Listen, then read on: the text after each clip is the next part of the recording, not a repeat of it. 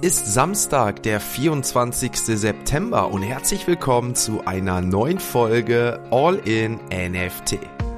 In der heutigen Folge habe ich einen alten Gast in dieser Sendung. Genauer gesagt, ich war dieser Woche auf der D-Mexco in Köln und hier habe ich Oliver Scherenberg wieder getroffen. Oliver Scherenberg ist Rechtsanwalt und hat sich unter anderem auf Marken-IP-Rechte konzentriert und ist natürlich auch im Web3 NFT-Space unterwegs. Wer diese ganze Folge noch nicht gehört hat, gerne einmal abchecken, bevor ihr jetzt dieses Interview, dieses sechs- bis siebenminütige Interview hört, weil er hat ein neues Tool rausgebracht, das auf jeden Fall in Zukunft einiges im Web3 verändern wird. Ich wünsche euch auf jeden Fall viel Spaß jetzt mit dieser kurzen Folge von All in NFT.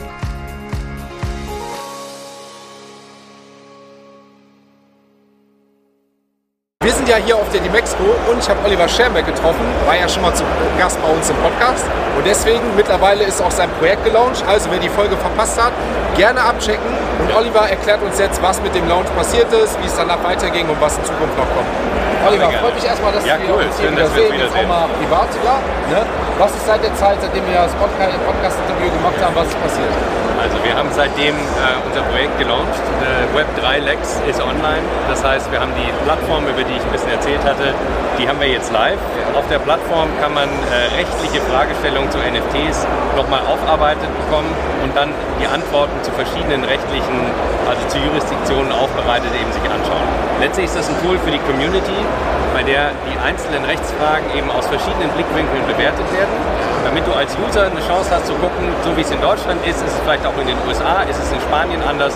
Dann kannst du vielleicht auch als User wissen, erstens, äh, warum ist das eine Projekt so gestrickt, das andere so und als Project Owner dir überlegen, in welchem Land startest du vielleicht dein Projekt. Ja, ich meine, ich weiß, dass du es mitbekommen hast, aber Anderson Horowitz hat ja auch diese neuen, äh, so auch so eine Art Lizenztool Ja. äh, vorgestellt. Ist, geht das so in die ähnliche Richtung jetzt für uns deutschsprachigen Raum? Also die, die Lizenztools oder vielmehr diese, die Templates von äh, Andreessen Horowitz, die sind super hilfreich. Das sind letztlich Vorlagen für verschiedene Konstellationen von Lizenzierung.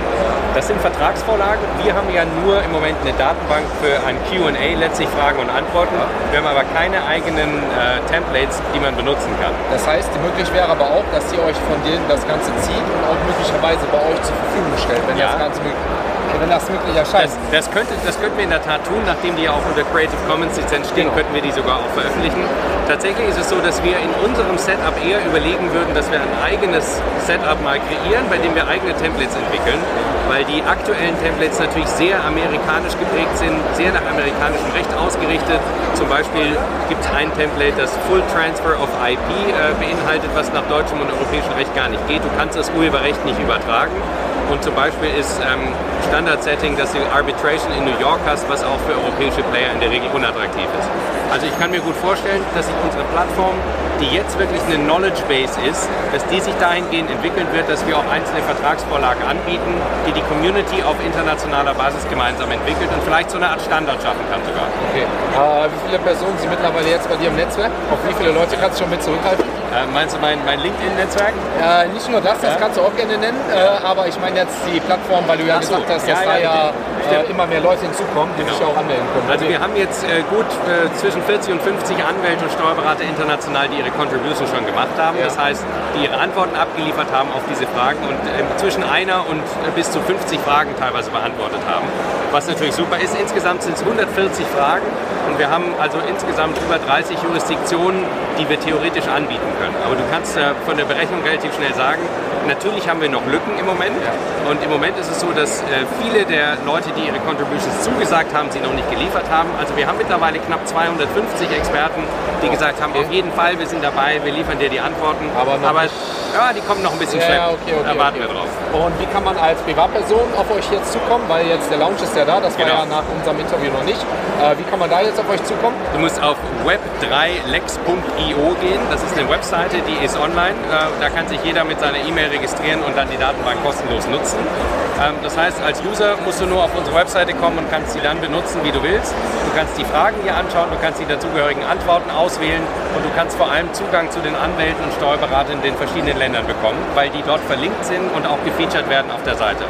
Das heißt, es führt demnächst kein Weg mehr an euch vorbei, wenn es um Markenrechte und Lizenzrechte in Deutschland geht, im NFT und Web3-Bereich. Also wir wollen natürlich sowas wie eine Go-To-Plattform werden Ja. für Leute, die Rechtsberatung suchen Ja. in allen Web3-Bereichen. Ja. Also nicht nur im Lizenzierungsbereich und IP, den ich jetzt vertrete, sondern auch in allen anderen Möglichkeiten.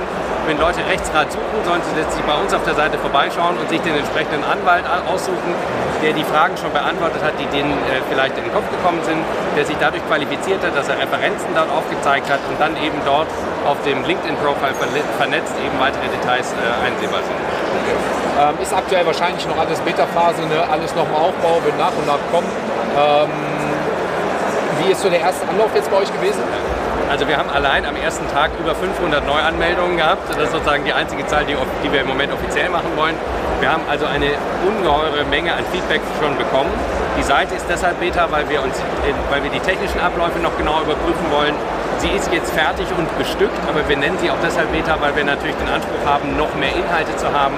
Wir haben auch bereits Design-Kooperationen, die in der Zukunft noch auf uns zukommen, wo wir also manche Teile auch nochmal umstellen, die UX und UI noch etwas optimieren wollen. Ja. Aber wir sind so soweit jetzt, wie es jetzt ist, durchaus zufrieden und das Feedback, was wir kriegen, ist toll. Insbesondere, weil die Leute einfach wertschätzen, dass wir uns die Mühe gemacht haben und alle Contributor sich die Mühe gemacht haben, ein Netzwerk zur Verfügung zu stellen, bei dem die Leute leichten Zugang haben zu Experten. Cool. Also ich bin gespannt, was da in Zukunft noch kommt. Ich denke, das wird nicht unser letztes Gespräch sein. Und äh, wir werden natürlich das Ganze auch für euch updaten. Solltet ihr Interesse an dem Ganzen haben, gerne einfach mal abchecken, gerne mal vorbeischauen. Oliver könnt ihr auch gerne schreiben. LinkedIn, ich weiß, da schreibt er jederzeit gern zurück. Das ist, glaube ich, mittlerweile dein Drittjob bei LinkedIn aktiv zu sein. Und äh, wie gesagt, solltet ihr Fragen zu All in NFT haben, zu der ganzen Sachen, stellen wir auch den Kontakt her. Gerne, gerne einfach schreiben, gar kein Problem. Und dann schaltet ihr das nächste Mal wieder ein, wenn es heißt All in NFT.